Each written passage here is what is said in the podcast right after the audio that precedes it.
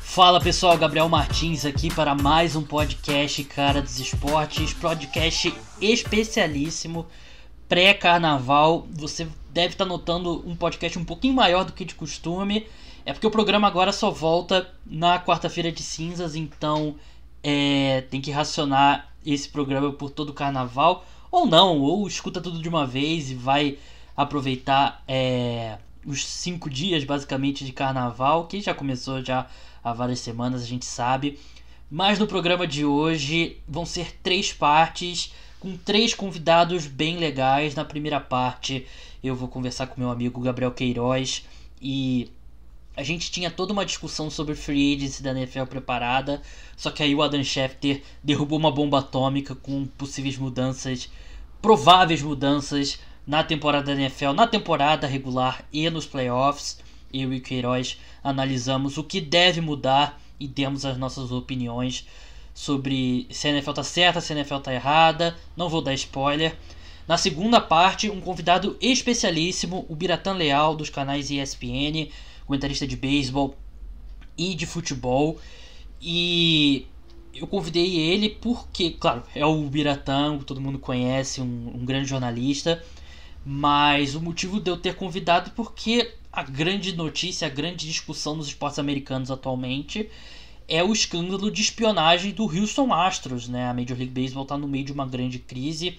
O Astros foi pego aí é, espionando os seus adversários. O, o, o Biratã explicou muito bem o que está acontecendo e as punições e o que deve esperar seguindo em frente. Então, mesmo que você não gosta de não goste de beisebol e eu não que eu não gosto, eu não acompanho beisebol, mas vale a pena escutar porque é um tópico muito quente. Você que acompanha Twitter da imprensa americana de esportes, você provavelmente, mesmo que você não saiba nada de beisebol, você já deve ter visto coisa sobre toda essa polêmica envolvendo o Houston Astros. Então, escuta para você entender que ele explicou perfeitamente. E na terceira parte do programa, eu recebi o Vitor Buratini, que é do, do site For the Win, e a gente fez um, um preview da NBA pós é, All-Star Weekend. A gente vai entrar aí na, na reta final da temporada regular da NBA, falta 40, 35% aí dos jogos a serem realizados. E a gente falou sobre os times que a gente acha que vão crescer, os times que a gente acha que vão cair nesse período, disputa pelo Cid 8 na, no Oeste, time que tem chance de upset, como seria o encaixe aí dos confrontos nesse momento na, na temporada nos playoffs da NBA. Então, uma discussão bem legal sobre a NBA, num podcast em três partes. Se você quer escutar só uma dessas três partes, na descrição desse podcast tem o timecode para você avançar lá direto, mas eu recomendo que escute, escute as três, mesmo que você não acompanhe, talvez você não acompanhe NFL tão de perto, ou você não acompanha beisebol tão de perto, ou você não acompanha NBA tão de perto, mas as três discussões são bem importantes sobre o cenário atual da liga e vale a pena se informar sobre os esportes americanos. Então vamos começar com a minha conversa com o Gabriel Queiroz. Gabriel Queiroz aqui comigo. Gabriel Queiroz que escreve lá pro Liga dos 32, velho conhecido aqui do podcast Cara dos Esportes ao longo de toda a temporada regular da NFL. E aí, Queiroz, como é que você tá? Fala, Gabriel, tranquilo, um pouco parado né, nesse início de off-season, ainda no, o draft não tá esquentando, daqui a pouco tem a free agents, por enquanto tranquilo, daqui a pouco é que pega fogo. Preparado já pro carnaval? Pô, já, a ansiedade ia... aqui tá como? já preparou? eu quero ver o pessoal me mandando é, lá no Twitter foto com fantasia temática da NFL. Eu pensei, eu falei até no último podcast, eu pensei em comprar uma camisa do Gardner Minshew pra me fantasiar de Gardner Minshew no carnaval, só que ele terminou mal a temporada regular, aí eu vacilei um pouco. Cara, mas... eu sempre vou com meus amigos um dia com jersey de futebol americano, mas devido ao calor no Rio de Janeiro, é nesse foda. que vai fazer nesse carnaval, acho que não vai rolar, não.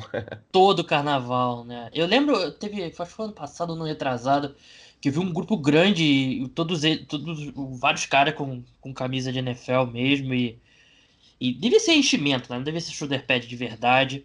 Mas não, é uma um... borrachinha, eu já vi, eu vi como é, é que os caras fazem. É maneiro, é, é maneiro. É. Teve, o máximo que eu fiz foi no ano retrasado. Acho que foi ano retrasado. Que eu fui com o uniforme do Space Jam. Aí essa ah, da mais, hora, da hora. Essa foi a mais esportiva que eu já fiz. Mas enfim. Queiroz está aqui para a gente falar sobre NFL e a gente estava preparando toda uma discussão legal sobre os principais free agents que não são quarterbacks, né? A gente ia colocar ali ah, o destino mais legal, que faz mais sentido pelo salary cap e tal.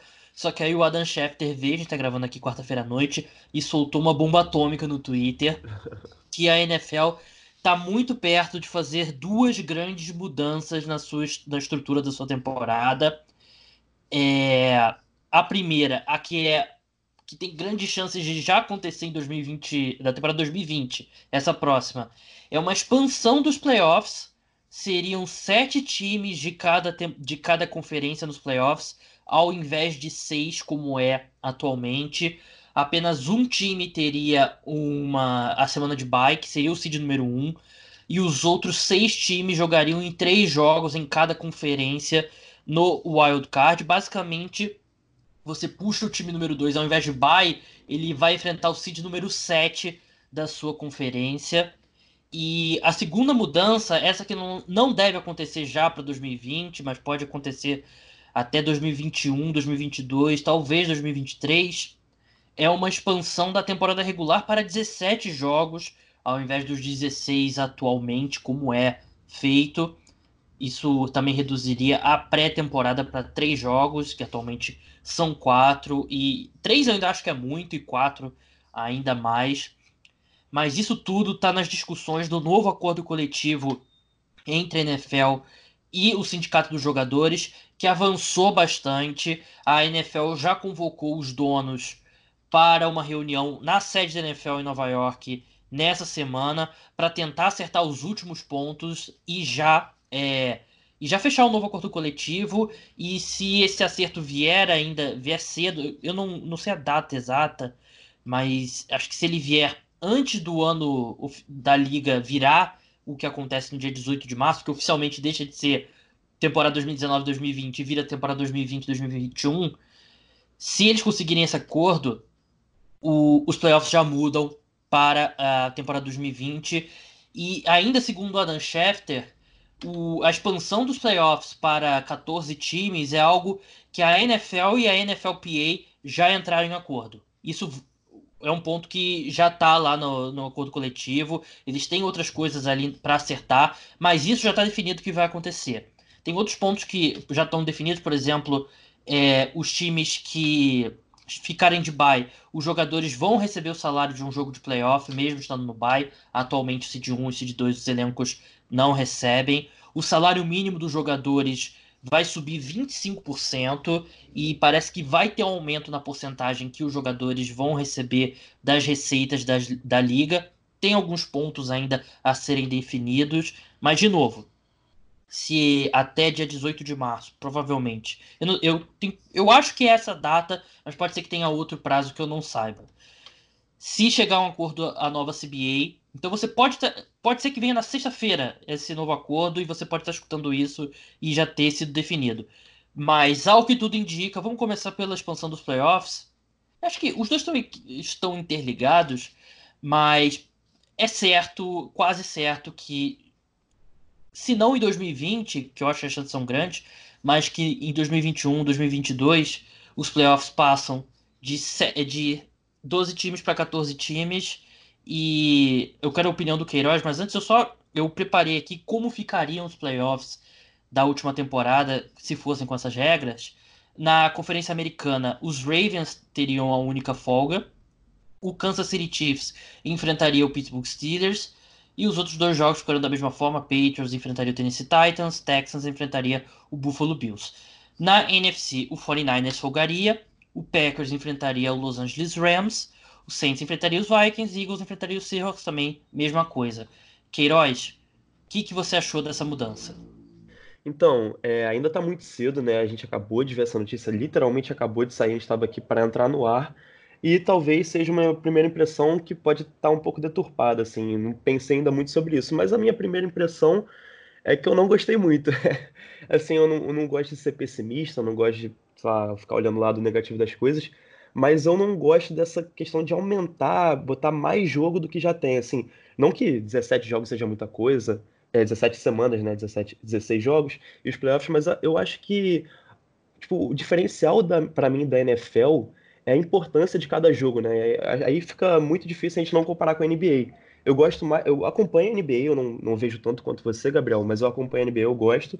Mas eu gosto bem menos do que a NFL, porque eu acho que o jogo, qualquer jogo da NBA, seja temporada regular ou playoffs ou até a final, ela vale muito menos em comparação ao jogo da NFL, temporada regular, playoffs e o Super Bowl, no caso, as finais.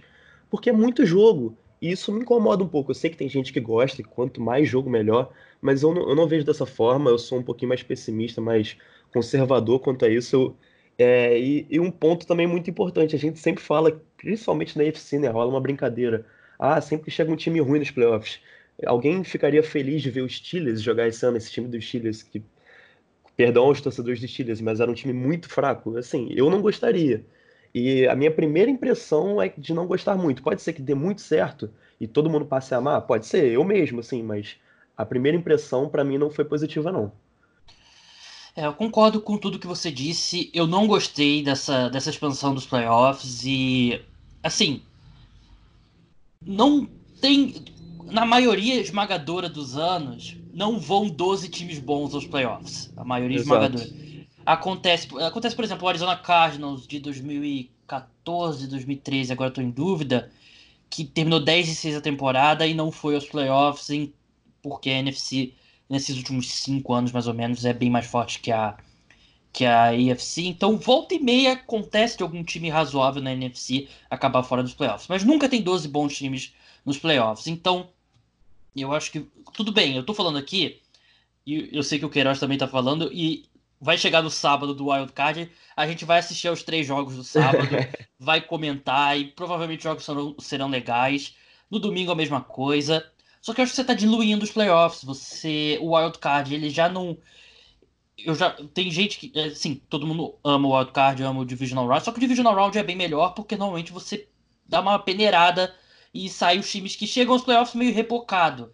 E agora você vai ter um Wild Card ainda mais diluído e assim, como você falou, seria o Kansas City Chiefs enfrentando os Steelers, que não tinha ataque, que não era um time legal de se ver em campo, tinha uma boa defesa, mas não era um bom time. E mesma coisa os Rams, que tiveram uma péssima temporada regular e eles chegariam aos playoffs nessa, dessa forma. Então, eu não gosto de diluir os playoffs, não gosto, eu acho que uma, um dos, como você falou, um dos trunfos da NFL, talvez o maior trunfo, é que cada jogo da NFL importa muito e você, você dilui a temporada regular e você dilui os playoffs para expandir, enquanto você está vendo. A gente sabe que a NBA, o problema da NBA é que tem muito jogo e que você os jogos não importam, e você tem que. Todo mundo quer ver esse, essa forma, essa temporada da NBA sendo reduzida e a NFL está tentando ir no caminho oposto e assim, a gente vai se acostumar e tal. Mas eu não gosto porque acho que uma coisa também que vai acontecer é, acho que vai ter time, o time de 3, 4 por ali, que sabe que já está muito longe da seed número 1, até a seed número 2, e eu acho que vai ter mais time tirando o pé do acelerador no final da temporada, ainda mais com uma temporada regular mais longa, de, de 17 jogos, e você chegar aos playoffs vai, vai ser um feito menor e para questões históricas aí de avaliar, eu acho que nesse ponto em, si eu não me, não me incomoda muito, mas eu já vi pessoas fazendo esse ponto de que atrapalha um pouco aí a forma como você vê um o sucesso da temporada de um time ter ido até os playoffs.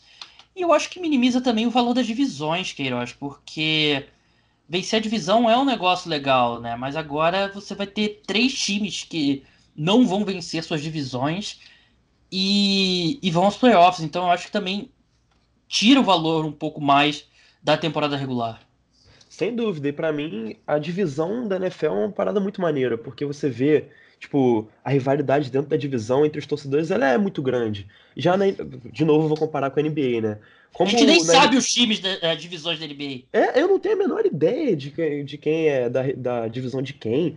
E assim, é, eu já até vi, querendo, por exemplo, esse ano rolou muito isso porque o Seahawks e o 49ers disputavam ou a primeira vaga da, da NFC ou a quinta, né, de wildcard. E muita gente falava, ah, vamos acabar, é, vamos acabar com essa hierarquia aí de campeão de divisão e vamos botar, ranquear, né, melhor campanha todo mundo. Cara, eu entrei em desespero, eu falei, não façam isso. Pelo amor de Deus, porque vencer a divisão, né? Por mais que ah, a NFC Leste esse ano foi pior, não sei o quê. Mas, cara, a rivalidade ela é muito importante. Rivalidade é o que move o esporte. Eu acho que mais do que qualquer coisa assim, a rivalidade, ela é tudo, assim. E você ir matando e diminuindo, tirando a importância do, do clássico, tirando a importância dos jogos para ter mais, para se tentar ser, entre aspas, mais justo, eu não, eu não, não sou muito a favor, eu prefiro.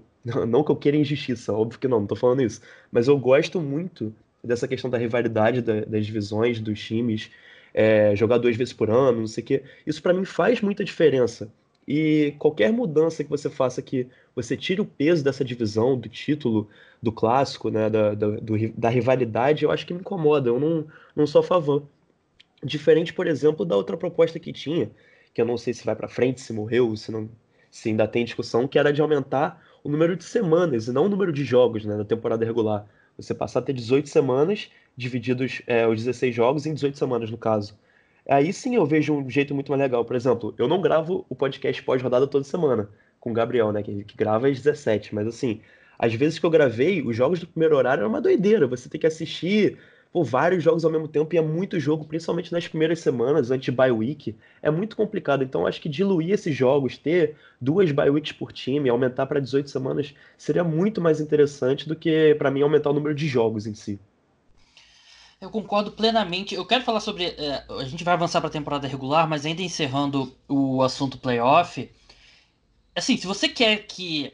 Você quer premiar o melhor time da temporada e você quer que seja 100%. Não, não 100% justo, mas você quer que seja o mais justo possível Faz a NFL ser temporada, ser pontos corridos, então, né? Bota, é, sei lá, exatamente. 30, 31 rodadas, vitória 3 pontos, quem tiver mais pontos no final ganha. E eu concordo plenamente, o, o, título da divisão tem que valer alguma coisa. Não, assim, os Eagles eram piores que os Seahawks, claro, ninguém tava discutindo contra isso. Mas o Eagles venceu a divisão e vence, por mais que tenha um retrospecto pior do que o do Seahawks, é justo, assim, entre aspas, o time que vence a divisão ter o, o mando de campo nos playoffs. Mas nesse formato, Queiroz, eu já, com 14 times, 7 em cada conferência, eu já acho que faz mais sentido você ir pela campanha e não pela divisão, porque você já vai desvalor, desvalorizar a divisão mesmo pela, pelo número enorme de times que vão aos playoffs. Não faria isso mas eu acho que com sete times em cada conferência faria valeria mais a pena do que com seis você fazer do 2 ao 7 e aí o 2 enfrenta a melhor a pior campanha, o 3 enfrenta a segunda pior campanha, assim sucessivamente, sem se importar quem venceu a divisão. Aí nessa nesse formato seria acho que seria acho que o Rams tem até melhor campanha que o Eagles, agora estou em dúvida, mas seria provavelmente Packers e Rams Saints e Eagles, Vikings e Seahawks, né? Acho que na, na NFC não mudaria. Eu, aí, nesse ponto, eu acho que faz mais sentido, mas eu ainda manteria as divisões. Mas, enfim, eu não, não gostei dessa mudança. É, a NFL diluindo o seu produto aí. É, claro que vai ganhar mais dinheiro, isso quanto a isso, não há dúvida, mas não gosto dessa mudança. Sobre a temporada regular, eu concordo 100% com você. É uma teoria que eu venho defendendo já há algum tempo, porque, como você falou, a gente que assiste a rodada profissionalmente, a gente ama a NFL, obviamente, mas a gente também tem o teor profissional, que a gente tem que acompanhar tudo que está acontecendo na temporada e ao longo da semana eu assisto a todos os jogos. Tem muito jogo acontecendo ao mesmo tempo. Tem semana que foram 10 jogos ao mesmo tempo no primeiro horário. No primeiro horário. Tem semanas ali que eles isolam dois ou três jogos no segundo horário e ficam dez ou nove jogos no primeiro horário. É muito jogo ao mesmo tempo. Não tem sentido para ter tanto jogo ao mesmo tempo. E eu sei das limitações que você não. A NFL não poderia, teoricamente, botar jogo na sexta, nem jogo no sábado, por questões lá antitrust e, e tradição do futebol americano universitário no sábado e tal, essas questões. Mas eu sempre falei também da NFL colocar jogos em mais dias da semana e tentar dar uma expandida. E se você dilui 16 jogos em 18 semanas, você está duas semanas de folga, você diminui o número de, de jogos por semana, você pode acompanhar mais esse. Você pode ver mais jogos. E você faz os times chegarem mais descansados é, nos playoffs e, e, você pode encaixar de tal forma. A NFL já está fazendo isso muito bem, mas do time que joga o Thursday Night Football, jogar no Thursday Night Football vindo de um bye, porque você tem dois byes ali para encaixar. Você não precisa de um time teoricamente jogar domingo e depois jogar na quinta-feira, ou você consegue encaixar melhores viagens internacionais. Então, eu não gosto da temporada. Eu acho que a minha impressão, Queiroz, é que eles acham que vão com um jogo a mais, vai ter um jogo um jogo agitado, um jogo disputado a mais. Mas eu tenho quase certeza que esse jogo a mais vai ser aquele jogo que os times vão ser dois times já eliminados, dois times já pensando em draft, dois times não querendo arriscar a saúde dos seus jogadores e eu acho que vai acrescentar o número de jogos ruins, vai acrescentar é, 16 jogos ruins na temporada, ao invés de acrescentar qualidade para a temporada regular. Não, concordo, tô contigo. Se na semana 17 a gente, é, os classificados para os playoffs já poupam todo mundo e os times que estão mais lá embaixo já querem uma posição melhor no draft, né? Já às vezes nem jogam para valer assim. Isso porque são na semana 17 sempre, sempre são clássicos, né? Sempre são rivalidades. E já tem time tirando o pé, imagina com mais uma semana dessa. Quer dizer, é exatamente o que você falou. São, vão ser jogos ruins sendo adicionados. Eu entendo o pensamento, o raciocínio, mas na prática eu acho muito difícil de seguir o que os caras estão imaginando nesse sentido de adicionar jogos. Com certeza 100% vai ser uma coisa boa. Eu discordo disso aí. É, é de novo, até sexta-feira pode ser que a gente tenha mais clareza sobre esse assunto, mas a tendência é que esses dois pontos sejam aprovados e, e mudem aí de fato a estrutura da NFL. E de novo, grandes, as chances são bem grandes de já em 2020 esse playoff expandido e nos próximos dois, três anos aumentar a temporada regular, porque eu acho que é algo que o sindicato vai querer jogar um pouco mais para frente, porque você aumentaria para 17 jogos com os seus jogadores tendo assinado contratos pensando em 16 jogos, né? E aí eu entendo como o sindicato pode, pode querer evitar isso, então você dá um tempo para novos contratos serem negociados, jogadores entrando na NFL sabendo que em breve, daqui a dois anos, se for o caso, serão 17 jogos, eu acho que é o mais justo.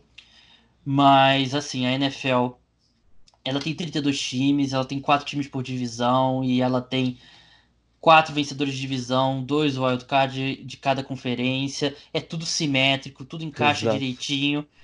E agora você vai você vai mudar o que, assim, eu não sou daqueles caras que critica tudo quanto é mudança. Eu sei que na, na, internet a maioria das pessoas detesta qualquer mudança, mas eu sou o cara que no podcast passado pro, a, defendi um monte de mudança para a estrutura da NBA também, com o Ilan Score jogar a temporada dois meses para frente. Eu, nesse sentido, eu sou bem progressista, eu gosto desse tipo de mudança, a maioria, mas essa. Para que mudar o que já tá perfeito? Eu não, eu não entendo. É, eu também eu tô contigo nessa. É, eu sou a favor de mudanças. Eu, pô, assim, mudando um pouquinho o foco, tá uma, uma discussão do Arsene Wenger na FIFA querendo mudar a regra do impedimento.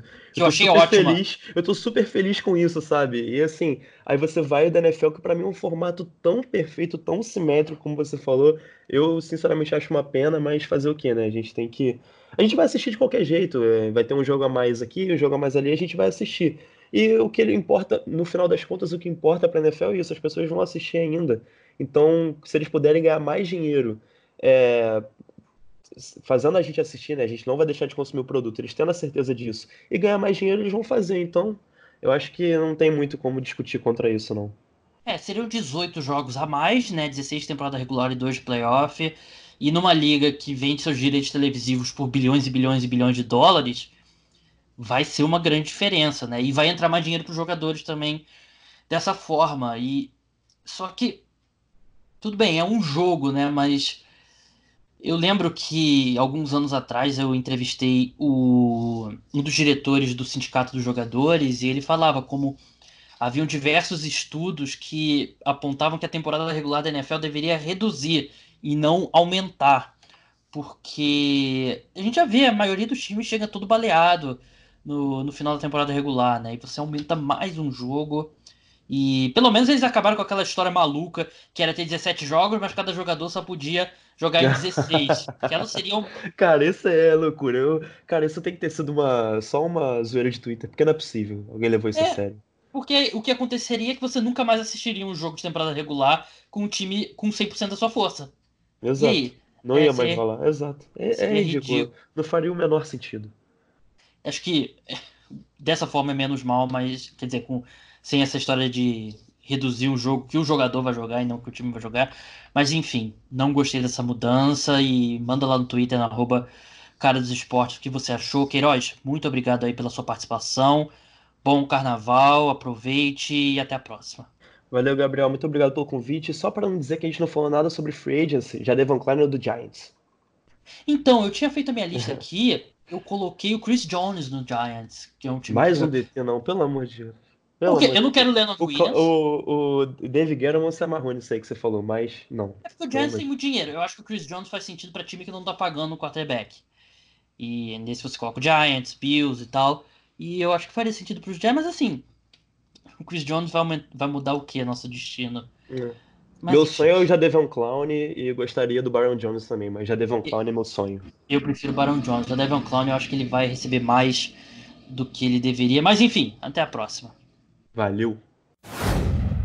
Muito obrigado, Queiroz. E agora vamos passar para minha conversa com o Biratan Leal, comentarista de beisebol dos canais ESPN, que me ajudou, me explicou o que, que foi essa crise, o que está sendo essa crise envolvendo o Houston Astros e esse escândalo de é, de sabotagem, de sabotagem não, de espionagem, de trapaça do Houston Astros.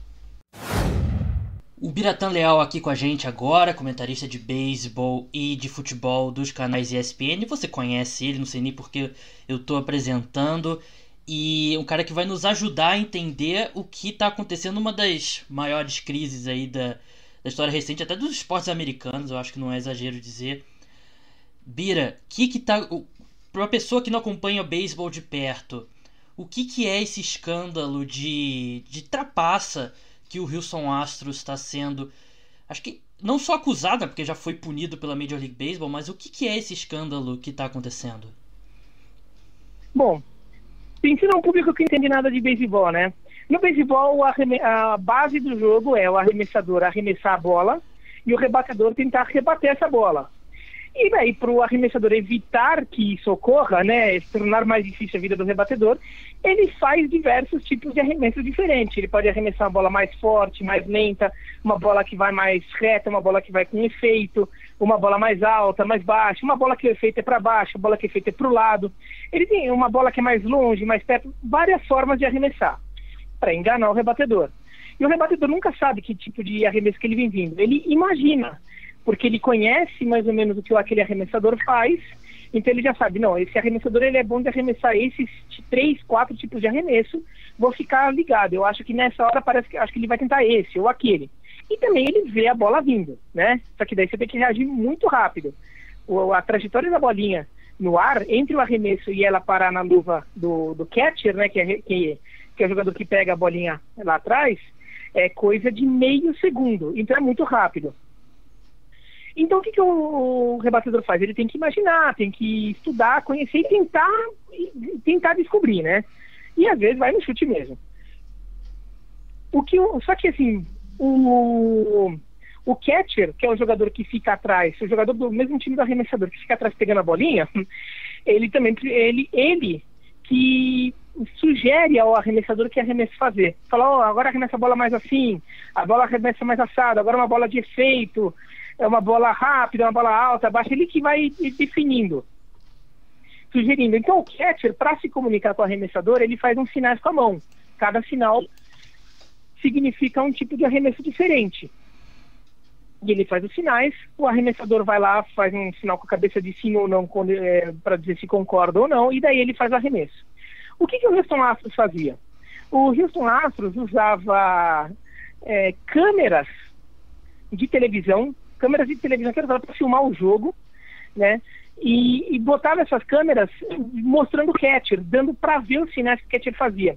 E eles tinham todo um esquema de comunicação, então que, essa, que a imagem dessa câmera ia diretamente para o banco dos Astros, então eles recebiam um sinal ao vivo do catcher fazendo o sinal.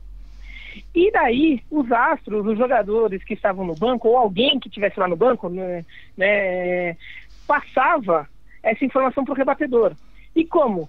É, eles passavam dando. Tem, tem, tem, várias teorias, uma que é comprovada é: eles pegavam uma lata de lixo que tinha nos vestiários e ficavam dando paulada na lata de lixo. Então, pelas pauladas na lata de lixo, o rebatedor ficava lá, ele começava a ouvir as pauladas e a partir do, do som das pauladas ele sabia se vinha uma bola de efeito, ou uma bola reta, alguma coisa assim. Então ele sabia que arremesso que vinha. Isso uma, dá uma vantagem absurda ao, re, ao rebatedor, porque o rebatedor já sabe é, que tipo de arremesso o arremessador vai fazer. Então ele já ficava preparado e pum, começava a acertar a bolinha, né? Então o Houston Astros é, fez todo um esquema para roubar esses sinais e isso é proibido, né? Pela regra, é, se um time tem um jogador em campo que por uma circunstância do jogo ele está na segunda base e ele consegue ver os sinais que o catcher está passando e ele de alguma forma transmite essa informação para o rebatedor, isso é feito. Ele está lá em campo vendo o jogo e ele conseguiu ver os sinais e de alguma forma ele passou essa informação para frente. Isso pode. Agora, usar recurso eletrônico, né, no caso câmeras de TV, com sinal direto no banco, ou seja, não é só com a câmera de TV que está sendo usada para botar o, jogo no ar, né? É, usar uma câmera específica para isso, com, e fazer todo esse esquema, isso não é permitido pela regra, o uso de recursos eletrônicos para roubar sinal. E isso deu uma vantagem muito grande aos Astros e acabou acontecendo de que o Houston Astros foi campeão no ano em que usou isso, foi em 2017. É, o Houston Astros já era um time muito bom, já é, ainda é um time muito bom, é um dos melhores times do beisebol. Então, assim, os, os Astros estarem brigando por título não é estranho mas os Astros tiveram uma vantagem muito grande nesse, nessa, nessa campanha de 2017 e, e provavelmente na de 18 e 19. Na temporada de 2018 eles caem na final da Liga Americana, que seria o equivalente à semifinal do campeonato, e no ano passado eles caíram na World Series, ou seja, eles perderam no que seria equivalente a. Eles foram vice-campeões, né? Eles caíram na final. Então foram três campanhas espetaculares do Houston, duas das melhores campanhas da história deles, e, muita, e assim, fica essa suspeita. Será que eles só não conseguiram esse desempenho tão espetacular porque estavam roubando o, as informações irregularmente? Comparando, vai mal comparando, é como se no futebol americano um time conseguisse é, pegar a comunicação entre o quarterback e o coordenador ofensivo de uma equipe e passar para os seu, seus jogadores a informação de qual, qual que vai ser o ataque que esse time vai tentar. Fala, ó, eles vão, vão para um passe fundo, eles vão para um passe longo, eles vão para um passe curto na esquerda, eles vão para o running back vindo correndo de trás. E daí a defesa toda já se monta para evitar aquela jogada. É mais ou menos isso que aconteceu, vai para comparar com o futebol americano. Né? Ou se for para comparar com o futebol, é como se o goleiro, numa disputa de pênaltis, o goleiro tivesse a informação de todos os lugares em que os, os, os cobradores vão chutar este pênalti. E assim, não é que assim, o goleiro hoje ele tem um estudo em que ele fala normalmente esse jogador chuta para a direita. Então vou tentar pular para a direita. Mas você, você tem só um estudo de histórico. Não, você tem informação precisa. O jogador vai chutar na direita. Ele vai chutar no centro, ele vai chutar na esquerda e ele vai lá e chuta. Então, se você não souber para que lado a bola vai, a chance de você defender o pênalti é muito maior. Pode ser que o cara bote muito no cantinho, você não alcance, pode ser que de repente você demore um pouco para pular, ou de repente você erra um pouquinho o cálculo da altura e você não alcança a bola. Mas ah, você acaba pegando um pênalti, né? É. Numa disputa de pênalti que vai para cinco pênaltis, você pega um, né? Então, é isso que os Astros estavam fazendo. É, a punição do, da, da MLB, né, foi a punição por uma temporada do GM e do treinador da equipe, que acabaram sendo demitidos, multa de 5 milhões de dólares, e eles, eles perderam as escolhas de primeira e segunda rodada do draft de 2020 e de 2021. Mas o que o público e até muitos jogadores estão cobrando é punição contra os jogadores, e caras como Bregman, como Altuve. E eu quero falar sobre a história do Altuve na ELCS um pouco mais para frente. E também sobre possivelmente retirar o título do Houston Astros da World Series de 2017. Por que, que a Major League Baseball não fez essas punições também? Bom, é, a punição que a Major League Baseball fez foi, no momento, considerada pesada pela maioria das pessoas. Porque, pelo histórico, foi, é, foi muito mais pesada do que a punição que a NFL deu ao New England Patriots, no caso da espionagem contra o New York Jets e no caso da bola murcha na final da conferência Verdade. contra o Indianapolis Colts. Né? Então muita gente considera pesada, porque eles eram uma multa de 5 milhões de dólares, que 5 milhões de dólares no, na, no mundo do beisebol é troquinho, tá?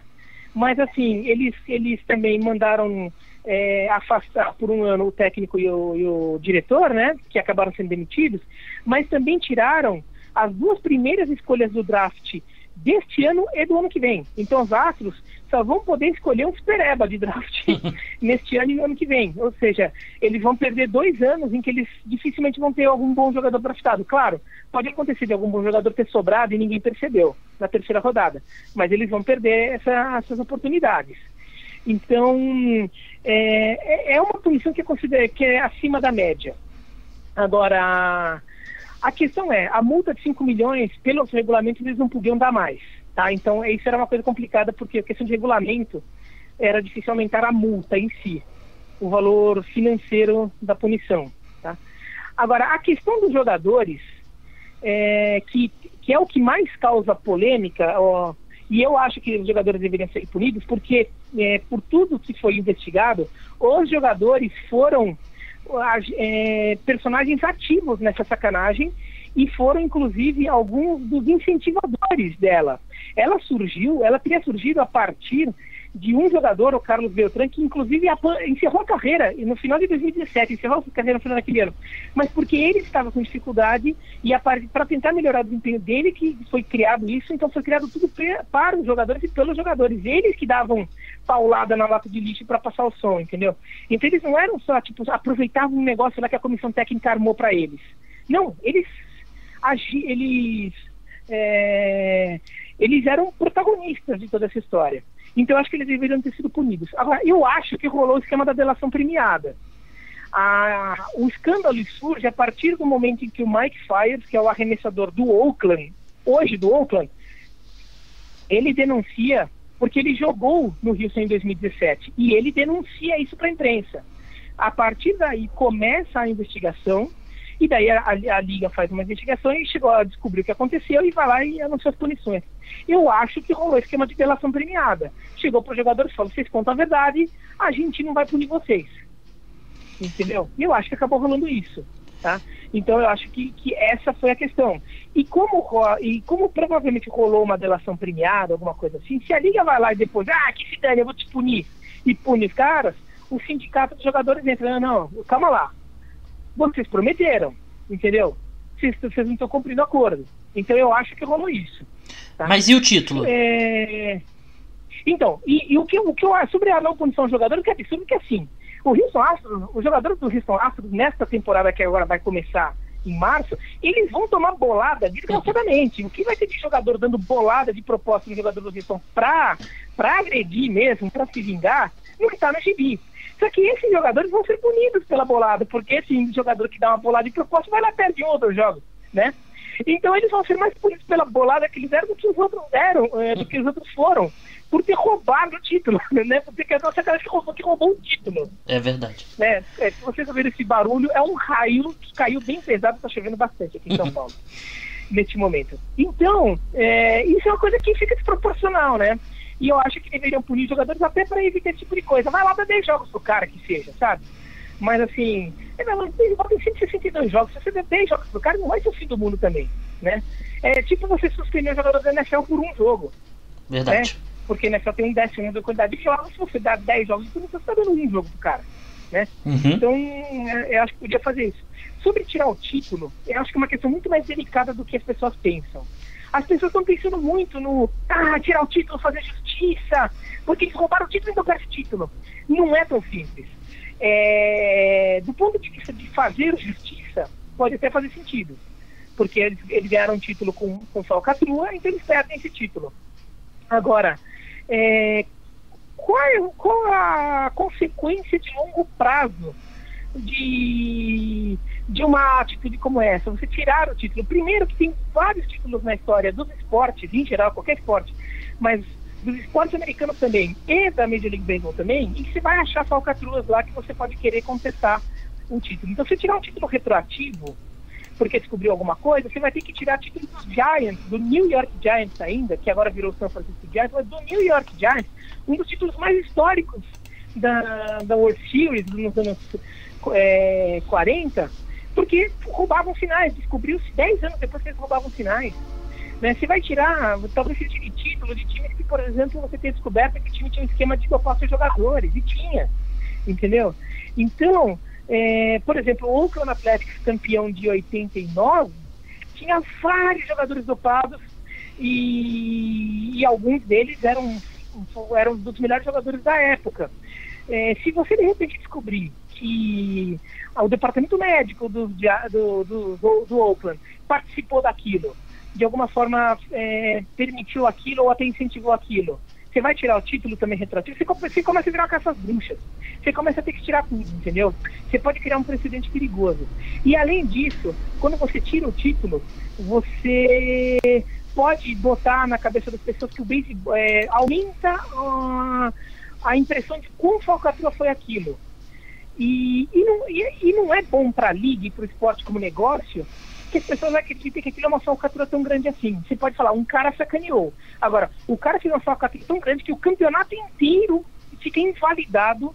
Aquele ano inteirinho, tudo que você gastou indo ao estádio naquele ano, tudo que você, dinheiro que você gastou comprando é, cachorro quente no estádio com a sua família, ingresso, camisa para ver jogo, é, todo o tempo que você gastou na frente da TV, foi, foi, você foi feito de trouxa, porque aquele campeonato não valeu nada, porque o título que estava sendo, é, o título que foi decidido naquele ano que você acompanhou, não importa para que time você torcia, você foi trouxa, porque aquele ano um, é, meia dúzia de babaca é, fez uma falcatrua tão grande que sacaneou o campeonato inteiro e aquele campeonato não tem campeão. Você foi um trouxa. E você, não importa para que time você torça, você que foi torcendo para o seu time achando que seu time pudesse ser campeão, tudo, você foi trouxa. Porque aquela meia dúzia foi capaz de fazer o campeonato inteirinho não ser validado. Entendeu? É uma mensagem muito forte. A mensagem é muito forte. Fica uma imagem que o beisebol é um esporte de muita falcatrua. Entendeu? Então, não é isso que eles querem. O, e historicamente ele vai ser lembrado com, com um asterisco, né? Esse, esse então, título. O asterisco já vai estar tá lá, o asterisco já vai estar tá lá, os caras já vão levar as boladas. O Houston Astros já virou o time mais odiado dos Estados Unidos hoje. Todo mundo vai querer ficar a caveira dos Astros nessa temporada. E os Astros vão jogar feito demônio. Ele, assim, vai ser, nenhum time vai, ter, vai, ter, vai entrar em campo tão motivado na história do, do esporte americano quanto o Houston Astros para querer provar que eles não é, que eles não foram campeões só por causa da falcatrua, que eles foram campeões porque eles eram bons e eles são bons, né? Então, é, fica, é, no final das contas, eu acho aqui dentro dentro do, do meu ser, aqui dentro do meu coração, que no fundo, no fundo, a liga como negócio não está achando ruim porque nunca se falou tanto de beisebol nesta época do ano, em que a pré-temporada mal está começando. Os jogadores acabaram de voltar da pré-temporada. Em geral, as entrevistas são sobre as perspectivas da temporada, se tá legal, se não tá legal, quem tá confundido, quem não tá. Não, tá todo dia com um espaço desgraçado na mídia americana falando sobre beisebol, todo mundo falando sobre o negócio, todo mundo querendo matar o Houston. É, a torcida mesmo querendo. Imagina que assim, a venda de ingressos para os jogos em que o Houston for visitante está crescendo, que todo mundo vai querer ver a caveira do Houston. Então, eu não acho que a liga tá achando ruim, não. A audiência do, dos primeiros jogos do Astro vai ser um negócio de maluco, né?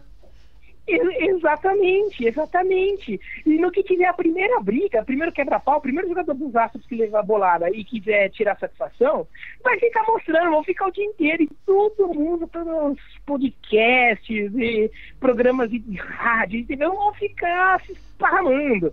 Eu acho que a Liga está fazendo muita bobagem na forma como ela está lidando, conduzindo o assunto. O Houston Astros está fazendo mais bobagem ainda, né? O Houston Astros está quase no nível Flamengo na relação do, na, na questão do ninho do urubu sobre como tratar uma crise de forma errada. Mas o, a Liga está fazendo mal, mas eu não acho que ela está achando ruim essa polêmica toda. E eu acho que tirar o título do Houston, poderia, é, do ponto de vista esportivo, até faria justiça, mas do ponto de vista do negócio, passaria uma imagem muito ruim e que eu não sei nem se é o que a gente quer. Digamos que a gente tirasse o título do Houston de 2017 e desse para o Los Angeles Dodgers, que, é o, que foi o vice-campeão, que é o time que está se sentindo mais injustiçado nessa história toda. Você acha que, porra, o Houston, o, os Dodgers não ganham título desde 88. É o segundo time de mais torcida nos Estados Unidos, time da segunda mais popular da segunda maior cidade, não ganha título há mais de 30 anos. Você acha que eles vão querer sair da fila por uma canetada? Não, não é assim que eles querem sair da fila. Porque sair da fila assim, nem para ganhar dinheiro eles vão conseguir ganhar. Para ficar vendendo camisa, campeões da World Series de 2017, que graça tem? né? Claro que já dele deve ter eh, alguns alguns torcedores fazendo é, camiseta assim, os verdadeiros campeões de 2017 tudo mas para os Dodgers fazerem um produto oficial disso não dá não, não, assim quer dizer os caras nem vão capitalizar com isso só vão botar ali o troféu mas putz entendeu vai ser sem graça pra caramba não é assim que eles querem também os Dodgers são com um time loucamente bom que podem ganhar esse ano vai, e se ganhar vai ser muito mais saboroso do que ganhar por uma canetada né? Então, no final das contas, tirar o título faz, até faz justiça esportiva. Mas eu não sei se faz uma justiça econômica, porque no final você pode sabotar toda a liga. É verdade, acho que a questão do precedente realmente é, é algo que a Major League Baseball vai querer evitar.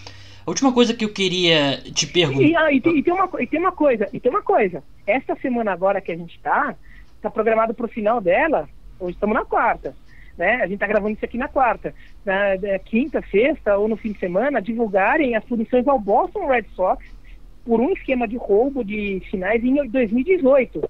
A temporada que o Boston foi campeão e em cima do Los Angeles Dodgers, né?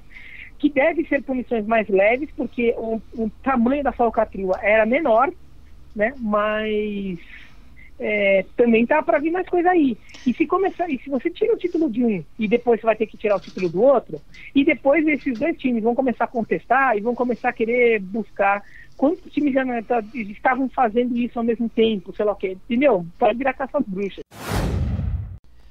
Muito obrigado, Biratã. É, você deve ter percebido um corte um pouquinho seco ali no final, o Ney se despediu.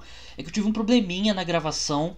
E felizmente só perdeu uns dois. Tem mais uma pergunta minha, uma resposta dele, que já não é tão relevante com o resto da, da discussão, por mas felizmente deu. Ah, seria o que? Mais uns 3, 4 minutos só. E, mas tudo de mais importante você escutou no, nesses 20 minutos mais ou menos que, que foi ao ar. Mas muito obrigado ao Biratã. E agora conversar com o Vitor Buratini do For the Win sobre a reta final da temporada regular da NBA que começou ou começa, se você está escutando antes, nesta quinta-feira. Bem, aqui comigo agora Vitor Buratini, ele que escreve lá para o For the Win, um dos principais, um dos sites que eu mais gosto sobre NBA aqui no Brasil. E aí, Vitor, tudo bom? Opa, tudo ótimo, cara. Um prazer estar aqui de novo, né?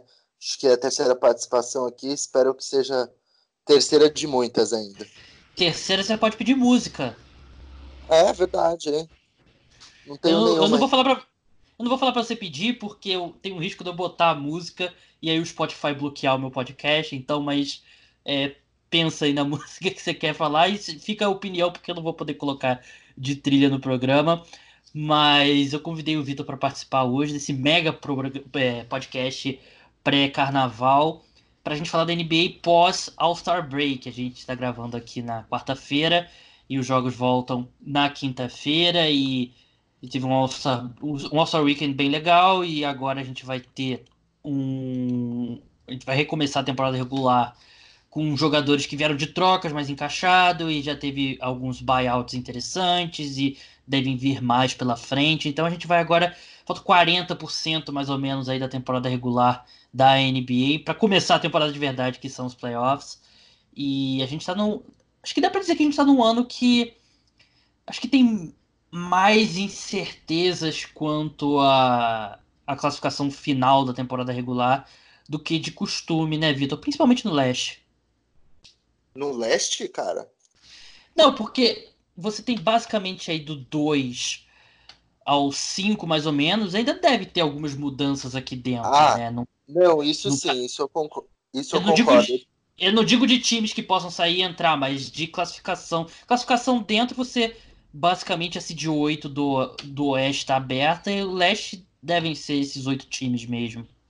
Não, sim, sim. É, para mim, a, a Conferência Leste já está totalmente definida, as oito equipes, né? A primeira, para mim, vai ser o Bucks mesmo, primeiro classificado, né?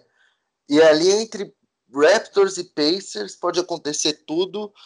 Acho que Nets e Magic podem, inclusive ali agora com a lesão do Irving, quem sabe, trocar de lugar, apesar que o Nets esse ano está tendo um desempenho melhor sem o Kyrie. E eu não vejo o Wizards tendo assim a mínima força de conseguir alcançar o Magic, acho que não existe nem essa possibilidade, muito menos o Bulls. Então, para mim, a Conferência Leste está totalmente definida. Já na Oeste, né, é esse negócio aí, o, o Grizzlies, Blazers e Spurs, para mim, são as três equipes que brigam ali pelo último lugar, né? Apesar do Pelicans estar tá crescendo muito, eu acho que eles não têm ainda, assim, um elenco muito forte para conseguir chegar, assim, a brigar pelos playoffs até o fim da temporada, mas nunca se sabe, né? É, então, um dos tópicos que eu preparei aqui pra gente discutir é. Não era o primeiro, mas agora que a gente tá falando de playoff, vamos falar dele, que é qual time que você acha que vai conseguir o Seed 8 no Oeste. Eu, como grande fã do Zion, fiquei um pouco decepcionado de você falar de você descartar um pouco os Pelicans, mas eu vou falar que desses quatro times, eu acho que o Pelicans é. Assim, são seis jogos e meio cinco jogos e meio nesse momento atrás do Grizzlies, que é o cd 8, que é uma distância dá para tirar, mas não é nada nada simples, mas eu ainda acho que o Pelicans desses quatro times é o que tem o maior teto. Se isso significa que eles vão aos playoffs, provavelmente não, mas eu acho que o, os quatro jogando o melhor basquete que eles podem jogar no final dessa temporada regular, eu acho que o Pelicans é o que tem um nível mais alto para chegar. É, eu acho que, assim, no fim, quem vai conseguir mesmo, mesmo essa vaga vão ser os Blazers, né? Acho que o Grizzlies, pelo elenco ser muito jovem aí, por ter perdido aí a peça, o Jay Crowder, que vinha fazendo uma boa temporada na equipe, né? É, acho que essa vai, vai acabar sendo uma perda relativamente importante nas pretensões do Grizzlies de playoffs, por incrível que pareça. Acho que Spurs finalmente vai ficar fora dos playoffs, por incrível que pareça. É, elenco assim. Não é nem a questão dos dois jogadores lá, o DeRozan e o Aldridge têm feito temporadas sensacionais. O Aldridge a, adicionou um chute de três pontos que ele nunca teve na carreira. Mas acho que é mais uma questão, às vezes, até do próprio Popovich, que tem dado minutos para jogadores que não têm rendido, como, por exemplo, o Marco Bellinelli, o próprio Perry Mills já não rende mais tanto quanto antes, o Rudy Gay. Então são jogadores que. O Trey Lyles também, que é muito criticado pela torcida aí no Twitter. Então eu acho que assim o Spurs não vai acabar se classificando. O Pelicans é uma grande incógnita, é, justamente porque a gente tem que ver co como eles vão se portar nesse, nessa volta do Zion ainda mais a longo prazo, né? O Zion jogou acho que menos de 10 jogos, né? São 10 jogos tem, no total. São 10 jogos no total ainda. A gente ainda tem aí quase 30 jogos de temporada, né? Então a gente tem que ver se ele jogar todos os jogos jogando no nível que ele está jogando, sem restrição de minutos, eu acho que o Pelicans ainda tem uma chance. Mas ainda acredito mais no Blazers por conta de Damian Lillard, né? Acho que o cara vai estar tá empenhado mesmo a classificar a equipe para os playoffs. Ele não vai querer ficar fora, não. Ele vai querer enfrentar o Lakers no first round. Imagina Blazers e Lakers, que é uma rivalidade assim nos últimos anos por, pelo Blazers ter ficado diversos anos só ganhando do Lakers, né? E Blazers e Lakers, um Lillard e LeBron, cara, teria tudo para ser um jogaço. Imagina se o Blazers elimina o Lakers. É, acho muito difícil isso acontecer, né? Mas o, o Lillard, assim, o, o Lakers teria muita dificuldade contra o Lillard, né? A gente sabe que o backcourt do Lakers é, é o ponto fraco da equipe. E desses quatro times, o melhor jogador, por uma boa margem, é o Lillard. O Nurkic tem chance de voltar esse ano? Cara, ele tinha, né? Eu acho que ainda até tem, mas é, ele teve uma lesão, se eu não me engano, num treino, né? Recentemente, o que atrasaria em mais ainda duas semanas essa volta dele, né? E eu acho uhum. que, sinceramente, não faz nem mais sentido a gente. Aliás, o Blazers, eu não sou torcedor do Blazers, por que pareça. Sou torcedor do Thunder, pessoal. É, já admito aqui. É, mas eu não acho que nem faria sentido para a equipe do Blazers tentar utilizar ele já nessa temporada. Recupera o cara aí, já que vocês vão pegar CJ e provavelmente vocês não vão muito longe. recupera o cara. O Hassan Whiteside, por incrível que pareça, tem, tem seus problemas e tal, mas assim, ele tá fazendo uma boa temporada, então recupera ele, recupera o, o Yusuf Nurkic, e é isso. Vamos vamos estar tá com ele 100% para a próxima temporada, que acho que vale mais a pena do que tentar acelerar uma volta e vai que ele se lesiona de novo, e aí, meu, putz, aí dificulta, né? É verdade, e eu também acho que o Blazers que vão conseguir a seed número 8, apesar de eu torcer pelo. Não, não sou torcedor do Pelicans, mas gostaria de ver. Acho que seria o mais legal seria o Pelicans com a seed 8, e acho que o Jamoran tem pela frente aí, pode vir e acontece muito, é, é a chamada Rookie Wall, né? Que o rookie que vem tendo uma temporada muito boa, em determinado momento cai, né? Até muitas vezes por questões físicas, porque a temporada do college é bem menor e tal. Mas eu acho que não seria uma surpresa se o Jamoran tiver um pouco mais de dificuldade depois do All-Star Break e o Blazers no time veterano com o Lila jogando aí pô, nível basicamente ali de MVP. É, agora levando em conta as duas conferências, Vitor, é, a gente sabe que tem times aí com com a seta apontando para cima, com a seta apontando para baixo. E claro que os times que estão com a seta apontando para cima querem continuar assim, os times que estão com a seta para baixo querem voltar a subir.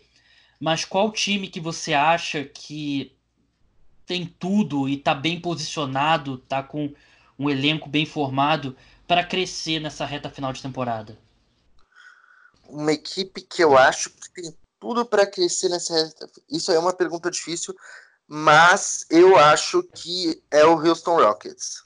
Eu acho que o reforço do Robert Covington já tem se mostrado um cara muito interessante que tem agregado e muito para a equipe, né?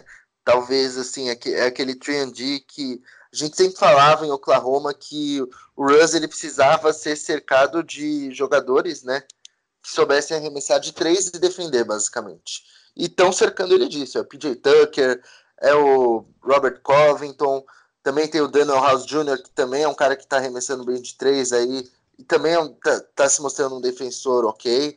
Vão adicionar agora o Demar Carroll, que deu buyout. Então, assim, eu acho que o Houston Rockets, se conseguir ainda um pivô no mercado de buyout, que nunca se sabe, né, que pode acabar tendo, eu acho que a equipe, sem dúvida nenhuma, tem tudo para crescer e muito. É, a, a minha, eu acho que para temporada regular realmente eu não ficaria surpreso se eles subissem ali uma ou quem sabe até a seed 3.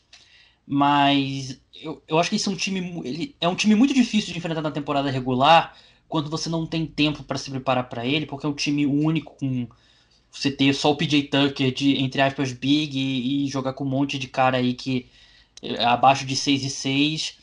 Mas eu acho que nos playoffs eles novamente vão ser expostos porque eu acho que tendo um tempinho para você parar e você enfrentando eles quatro, cinco jogos seguidos, eu não acho que vai ser tão efetivo quanto vem sendo na temporada regular. Eles venceram seis dos últimos dez jogos e eu vi um jogo deles recentemente, não lembro contra quem, que eles compensam muito a falta de, de tamanho e consequentemente eles perdem um pouco ali de rebote, mas eles podem ser muito mais agressivos para tentar roubo de bola, para pular a linha de passe, mas eu não acho que isso funciona nos playoffs. Para temporada regular eu concordo, eu acho que eles devem vir quentes aí para essa reta final, mas eu não consigo ver isso funcionando nos playoffs.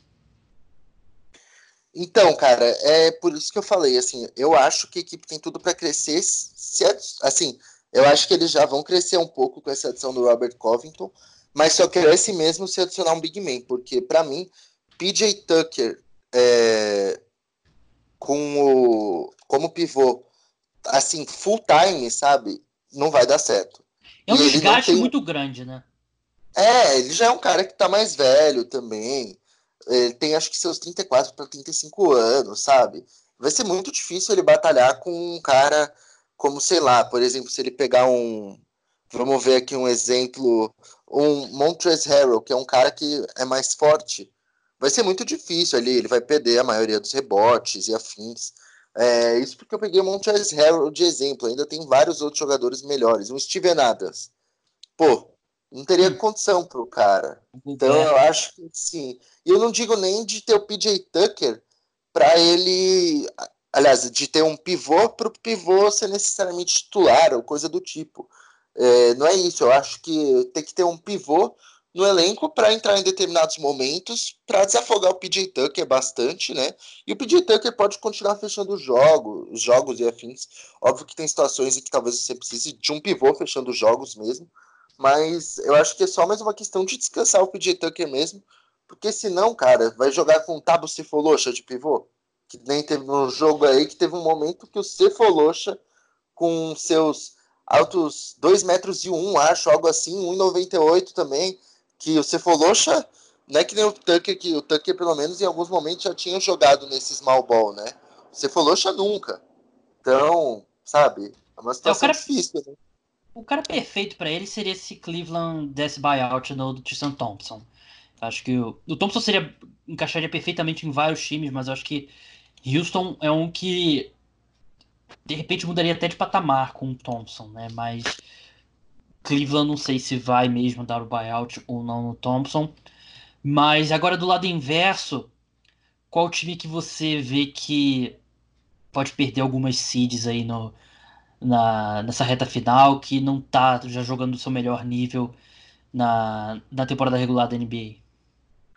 Perder seeds. Cara, a única equipe que eu assim vejo perdendo seeds é a equipe do próprio Oklahoma City Thunder, né? Eu não sei se vai, assim, eu já sou um cara, um torcedor do Thunder que começou a temporada achando que a gente ia tancar, né? E uhum. a gente não está tancando. Então a gente hoje está em sexto, né? Eu acho que a gente vai para os playoffs, sim. E mas assim, eu creio que talvez a gente caia ali para um sétimo, oitavo lugar, talvez. Não sei se a equipe vai ter essa força de manter é, ainda o resto da temporada, apesar do elenco estar tá bem encaixadinho. Mas eu não vejo além disso, eu acho que está bem definido assim. O, o leste ali, o Bucks, para mim é primeiro definitivo.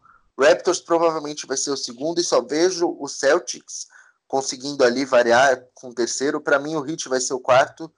E o Sixers pode até perder o quinto lugar para o Pacers, dependendo, porque esse Sixers está feio, hein? Tá feio ah. o negócio do Sixers. E eu não sei o que eles vão ter que fazer para a próxima temporada, porque a coisa vai piorar, porque o salary cap da equipe tá lotado, eles vão precisar adicionar espaçamento de quadra. Esse contrato do Hofford vai virar um grande peso morto. Não que, não que o Hofford seja um jogador ruim hoje, mas ele claramente. Mas é, um Hã? é o encaixe dele, né? É o encaixe. E ele já não é, é mais o jogador que ele foi dois anos atrás em Boston. Exato, assim, cara, se, se, você der, assim, ele vai ganhar em média acho que 28 milhões por em quatro anos, né? Foi um contrato por aí que ele tá ganhando. Cara, se fosse 14 milhões, tava tudo bem, metade, assim. Ele já tinha que dar por feliz, porque ele tá já com 33 anos, sabe? Um jogador da idade dele ganhando esse valor já é muito alto. E, assim, é, Sixers está ferrado.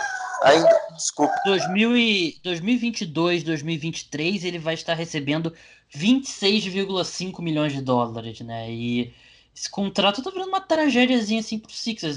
Eu gosto muito do Al Horford, mas eu tinha minhas dúvidas no momento que ele assinou e acabei sendo um pouco convencido pro pessoal, ah, o tamanho do Sixers vai ser um time muito duro de se enfrentar e tal, ele vai ser o reserva do Embiid mas esse contrato tá ficando muito feio. E assim, eu não sei se era uma opção que o Sixers realmente teve, né? Pode ser que o Jimmy Butler simplesmente não queria ficar.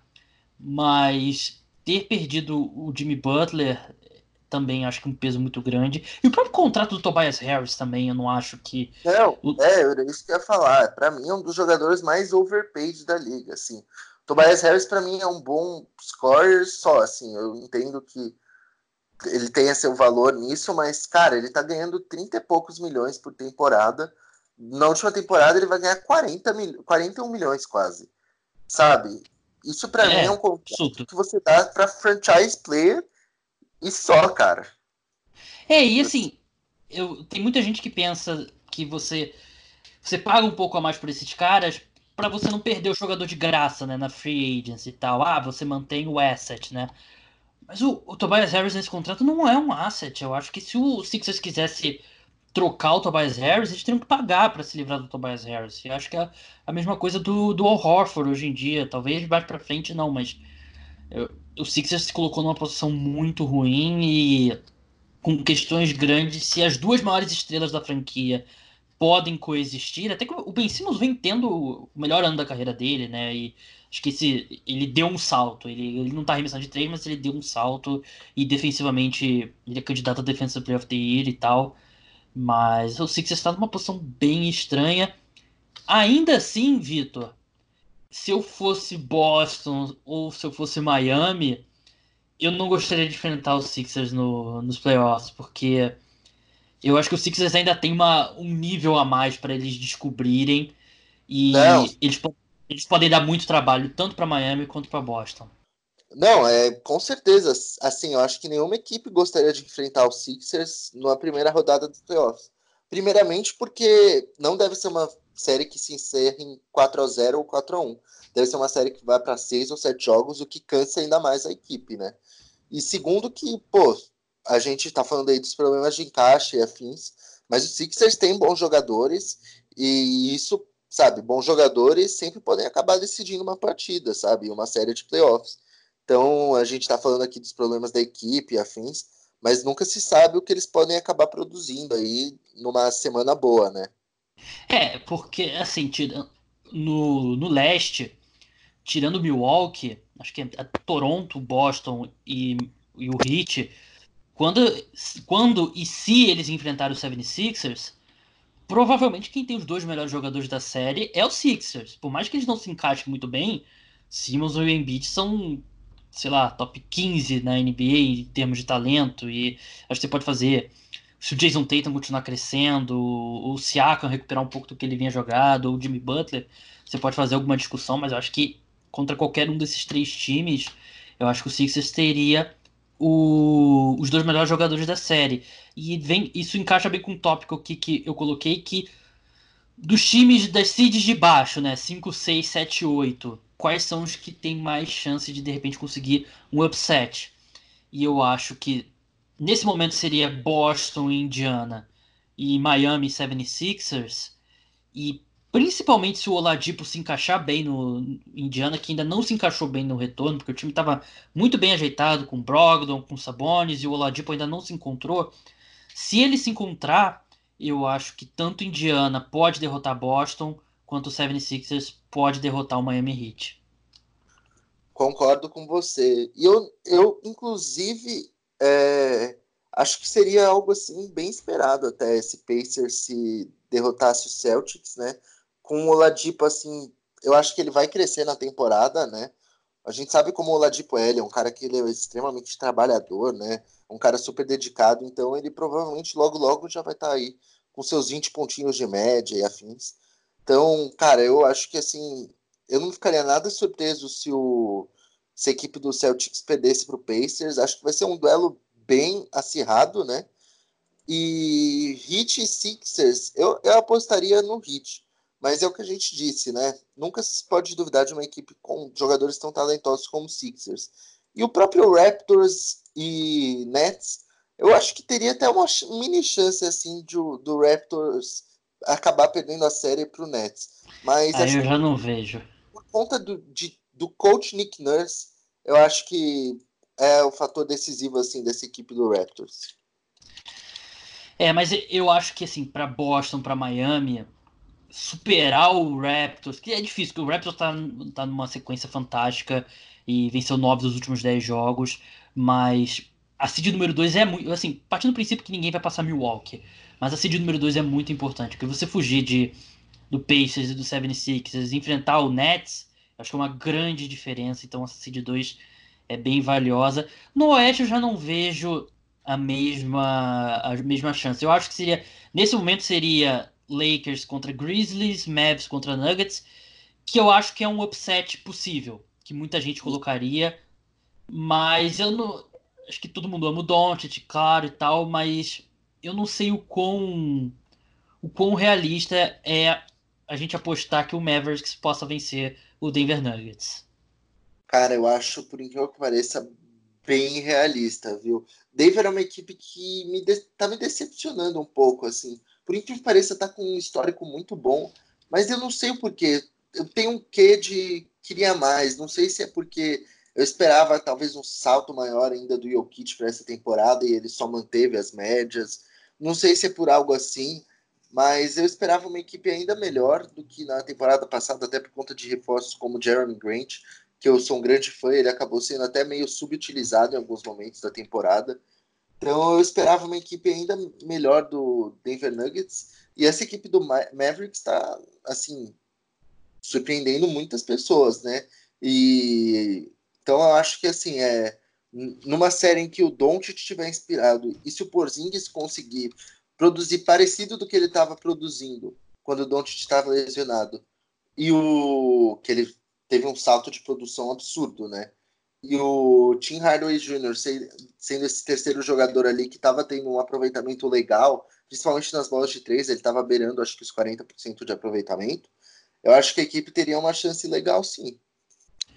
É, chance, chance realmente tem, né? Mas eu apostaria no Denver Nuggets. Eu acho que acho que o Jokic, ele, ele realmente começou mal, ele entrou na temporada fora de forma, mas ele vem melhorando consistentemente e eu não vejo resposta dentro do, do Mavericks para, para o Jokic, ainda mais com a, com a lesão do, do Dwight Powell, né? Que ele era pelo menos um corpo que você podia jogar lá no Jokic, enquanto eu acho que o Nuggets tem gente para jogar ali no, em cima do, do Doncic, que, que a gente tá vendo nessa temporada, acho que é muito difícil parar o Doncic, mas acho que esse é destacado que pode ter um upset. Nos outros eu não vejo. Assim, eu acho que gostaria muito de ver o Thunder e Clippers, porque o Chris Paul ele ia, ele ia morrer em quadra tentando derrotar o Clippers.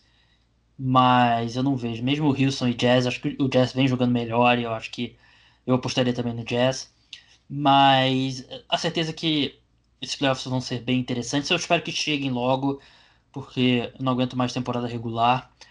Antes da gente ir embora, Vitor, rapidinho, o MVP é do Giannis ou você vê chance aí de, por exemplo, LeBron, ou sei lá, de repente até o Doncic, Lillard, Harden, tirar esse prêmio dele? Cara, se tirar vai ser injusto, porque o que está produzindo o Yannis é 30 pontos em 31 minutos de ação por noite. O cara ele tá com 55% de field goal, tá tendo 13,5 rebotes, tá tendo assim números absurdos em todas as categorias. É, inclusive, está tendo ali um aproveitamento de três pontos, que ainda não é o ideal, nós sabemos, mas está tendo já ali, já está mais de 30%, já está em 31%, uma grande evolução da última temporada para essa, que era 25%, foi para 31%, e ele praticamente quase duplicou o volume de jogo dele, né, da linha de três pontos. Então, cara, para mim é, é, o Yannis, sem dúvida nenhuma. Só se ele se machucar, ele perde esse prêmio, né? Só, só, só nesse mesmo, assim, é, só se acontecer essa tragédia. Porque, cara, é, ele tá produzindo tanto em tão pouco tempo de quadra. É um absurdo o que esse cara tá fazendo, de verdade. É, toda noite você vê lá, assim, você vai lá ver o box score, é o Yannis com 28 pontos, 15 rebotes em 23 minutos de ação. É um absurdo. Você participou aqui comigo do podcast do, dos prêmios individuais? Acho que foi, não foi? Fui eu. É, e eu lembro da gente falar que, eu pelo menos falar que eu não via como o Giannis poderia dar, melhorar em relação à última temporada e eu tava errado 100%, porque ele melhorou bastante nessa temporada, né? É impressionante não... que ele.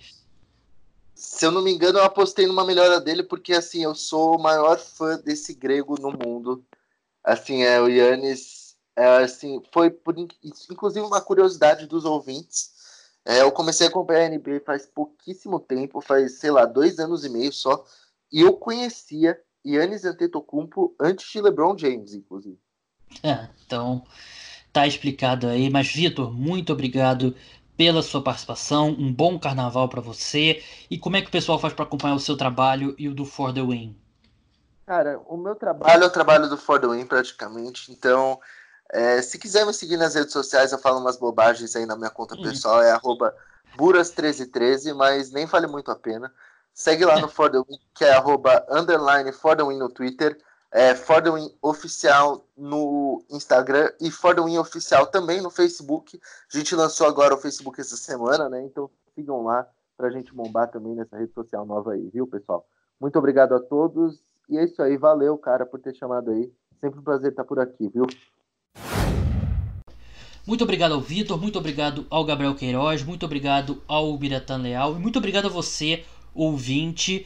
É, você que escutou pela primeira vez o programa, muito obrigado. Espero que tenha gostado. Assina lá no feed, seja no Spotify, seja no Apple Podcast, seja. O podcast está disponível nos principais é, aplicativos de podcast. Dois episódios no mínimo por semana, em algumas semanas três, em semanas mais importantes. E, por exemplo, daqui para frente, perto da Free Agency, deve ter três podcasts por semana perto do draft da NFL, três podcasts por semana, nas fases mais agudas do, do, dos playoffs da NBA. Então, muito obrigado a todos que, escutaram, especialmente a você que escutou pela primeira vez. E o programa volta agora depois do carnaval, provavelmente o programa na quarta-feira de cinzas. Então, até lá. Tchau.